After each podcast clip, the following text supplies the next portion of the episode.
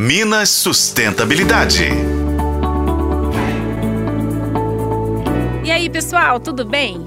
Hoje eu tenho dicas para você que está aí querendo mudar a decoração da casa ou mesmo fazer alguns utensílios ou enfeites.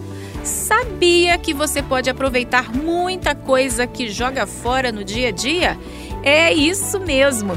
A transformação é mágica e tem inúmeros tutoriais na internet para você ver, aprender e fazer. E tem até um termo para isso, no inglês que é do it yourself. E vamos às dicas então. Olha só, garrafas de vidro de tamanhos e formas diferentes ficam lindas na decoração. De repente você passa uma fita de sisal, uma renda bonita, de qualidade em volta dela e pronto, tá aí seu enfeite. É possível fazer luminárias com latas de condimentos. Basta pintá-las, fazer alguns furos e colocar velas no interior. Fica lindo, viu, gente? Mas também é possível transformar essas latas que iriam para o lixo em porta-lápis ou porta-treco. Aí vale fazer até um revestimento com papel decorativo e até um papel de presente que você tenha por aí. Agora, presta atenção aqui. Você tem um vinil, um disco de vinil que arranhou? A gente, que pena, né? De cortar o coração. Só que ele, em vez de ir para o lixo, pode ser transformado em uma mesinha charmosa.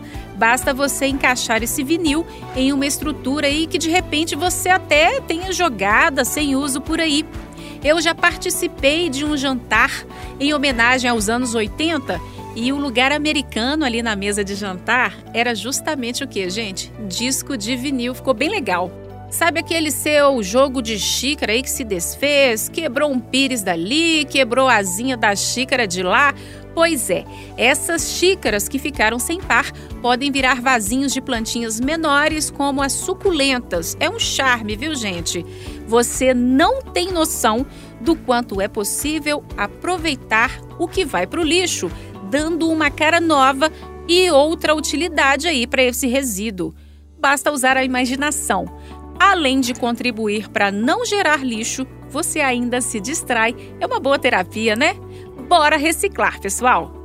Eu sou Patrícia Sattler e esse foi o podcast Minas Sustentabilidade.